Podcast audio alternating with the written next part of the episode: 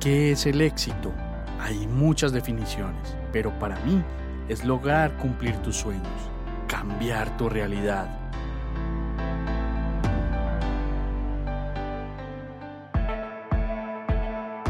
Te quiero mostrar cómo yo y otras personas hemos logrado nuestro propio éxito. Conocerás de primera mano qué hemos hecho para llegar donde estamos, nuestros hábitos, nuestros pensamientos, nuestros pilares e incluso nuestros miedos. Alguna vez alguien me dijo, escucha atentamente a las personas de éxito y mira lo que hacen que tú no haces. Y esto cambió mi vida para siempre.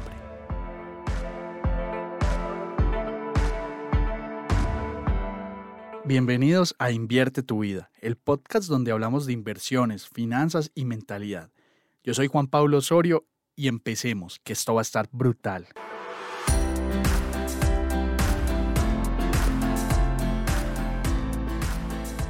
Trabajar con contratistas puede ser la forma más rápida y sencilla de escalar un proyecto, de iniciar un proyecto, de hacer un flipping, de comenzar un co-living, de hacer una remodelación, de hacer unos acabados en general. Es una forma muy efectiva de llevar a cabo esas tareas específicas y puntuales que solamente un contratista sabría hacer. Y como tu tiempo es limitado, vas a tener que contar con estas personas sí o sí.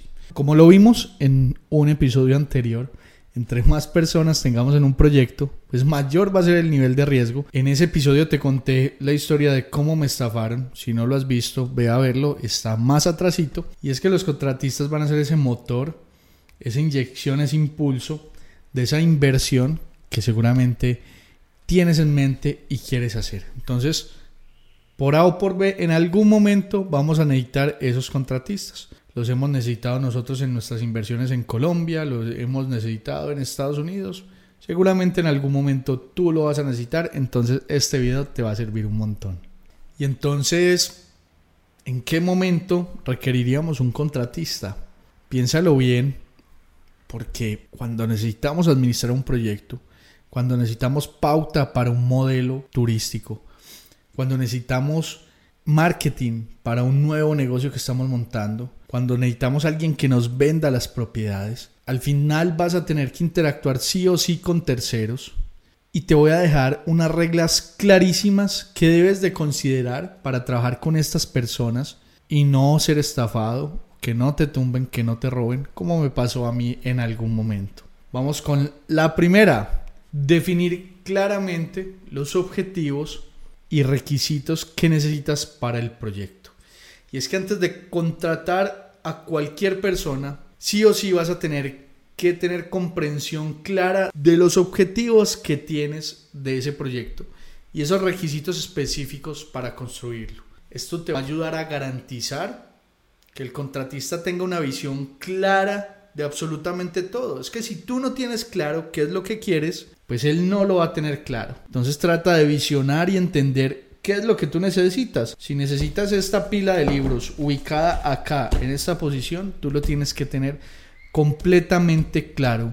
Tienes que tener claridad de qué es lo que esperas para que la otra persona pueda entender si te puede ofrecer eso y si los resultados que ha tenido previamente le permiten a él ubicar esos libros en esa posición para lograr ese objetivo con el menor nivel de riesgo posible. Recuerda que es vital tener esas reglas del juego clarísimas. Número 2. Busca referencias y valida las referencias. Antes de contratar, debes de preguntarle a la persona si tiene referencias, entiende cuál es su historial laboral, qué ha hecho, qué no ha hecho y valida la experiencia que coincida con lo que él menciona. Esto te va a ayudar a verificar la confiabilidad de esta persona.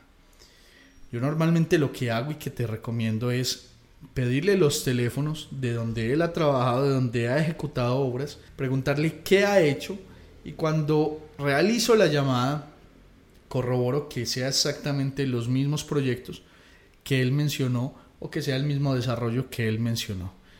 Normalmente no eh, se alcanzan a hablar, si hay un interés de estafa, de fraude, van a ser muy imprecisas las, eh, los recuerdos que tenga cada uno. Y uno como contratista se acuerda perfectamente qué le hizo ese cliente y uno como cliente recuerda perfectamente qué le hizo ese contratista. Entonces esto va a ser vital para corroborar que sí sea una persona de fiar. Número 3. El contrato.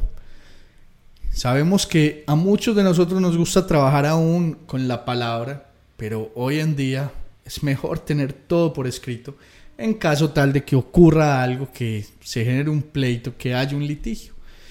Es fundamental tener un contrato bien estructurado, bien redactado, que especifique términos y condiciones en general del proyecto.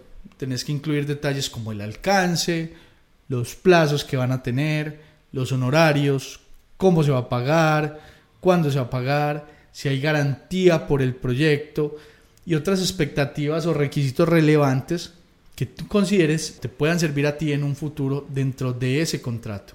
Recuerda que ese contrato claro te va a proteger tanto a ti como a él y te va a brindar una claridad ante una disputa, un malentendido o cualquier problema que tengas en general.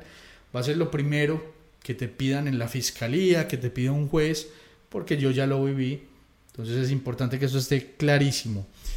Y no necesariamente tiene que ser el contrato más formal redactado por un abogado. Un documento donde se especifique de forma clara los ítems anteriores basta y es suficiente que esté firmado por ambas partes y que tenga el documento de identificación de tu país plasmado en ese contrato. Cuarto, mantén una comunicación muy efectiva, abierta y clara con ese contratista.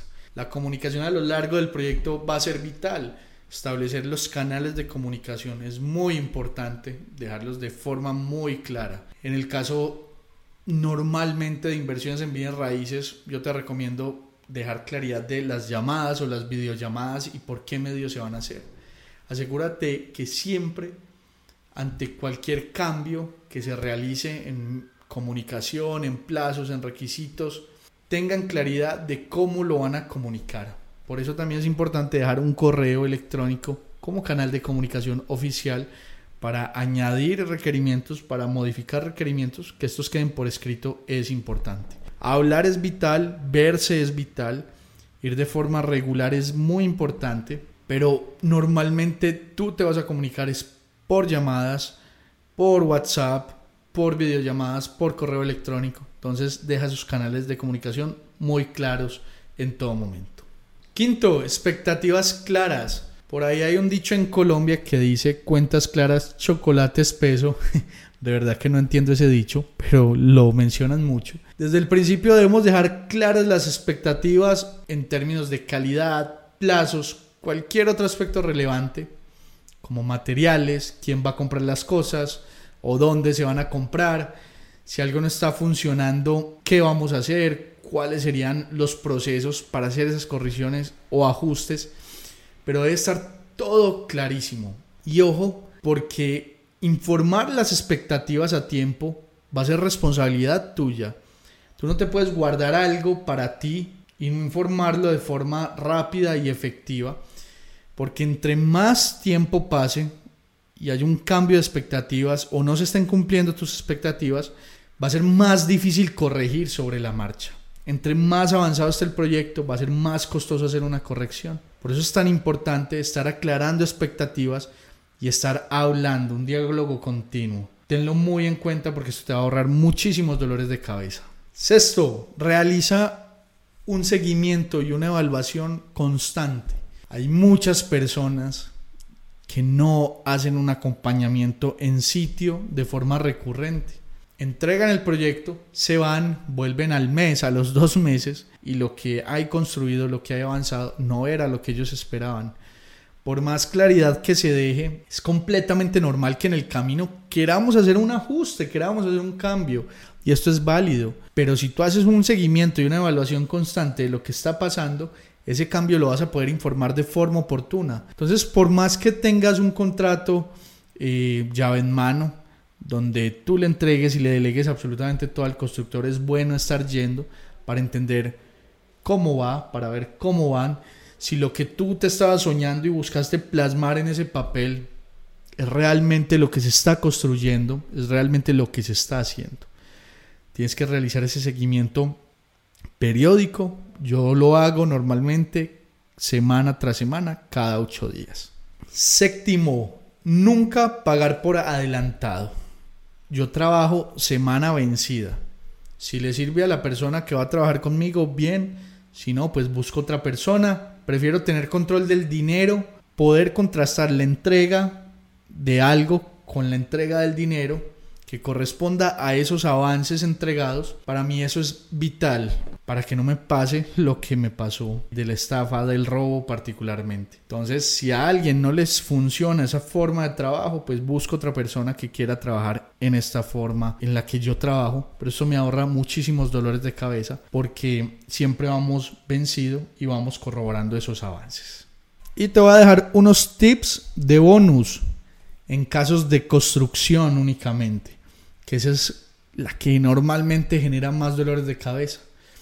Los materiales grandes y costosos yo los compro con mi tarjeta de crédito para ganar los puntos de fidelización del banco que yo utilizo y normalmente se los pongo en sitio al trabajador y dado el caso, si son muchos materiales, hago despachos parciales, entonces hago entregas según lo que vayan necesitando. Primero entrego el piso y hasta que no esté listo el piso, el enchape montado, pues no entrego las láminas de drywall, no entrego los baldes de pintura, luego entrego las piezas del baño, luego entrego la madera y así vamos avanzando en el trabajo. ¿Genera mayor inversión de tiempo? Sí, pero si me roban material no será tan costosa la pérdida. No es lo mismo tener mucho dinero en material tener ya pisos, madera, baños, cerámicas, mármol, que te roben todo eso a que simplemente te roben 50 metros cuadrados de baldosa o te roben un inodoro. Prefiero hacer esa entrega regulada y paso a paso de los implementos.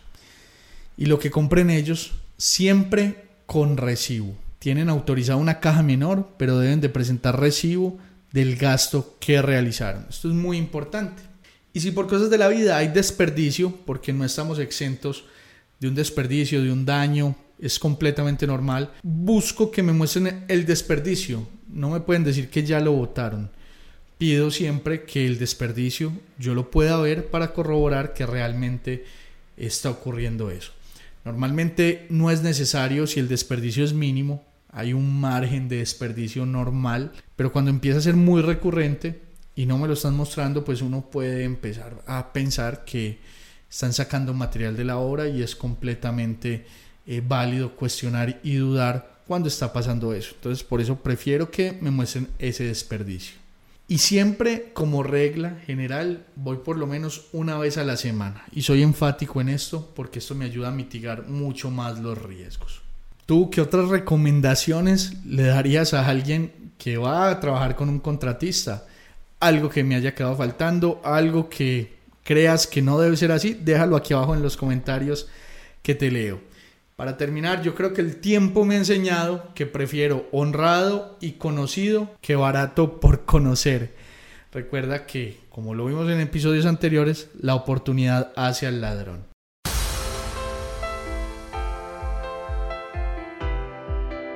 Si quieres seguir aprendiendo, recuerda seguirnos en las redes sociales como arroba Juanpa. Estamos en Facebook, Instagram, TikTok y YouTube. Ahí te responderemos todas las dudas y preguntas que tengas. Siempre estamos dispuestos a ayudar. Nos vemos ahí.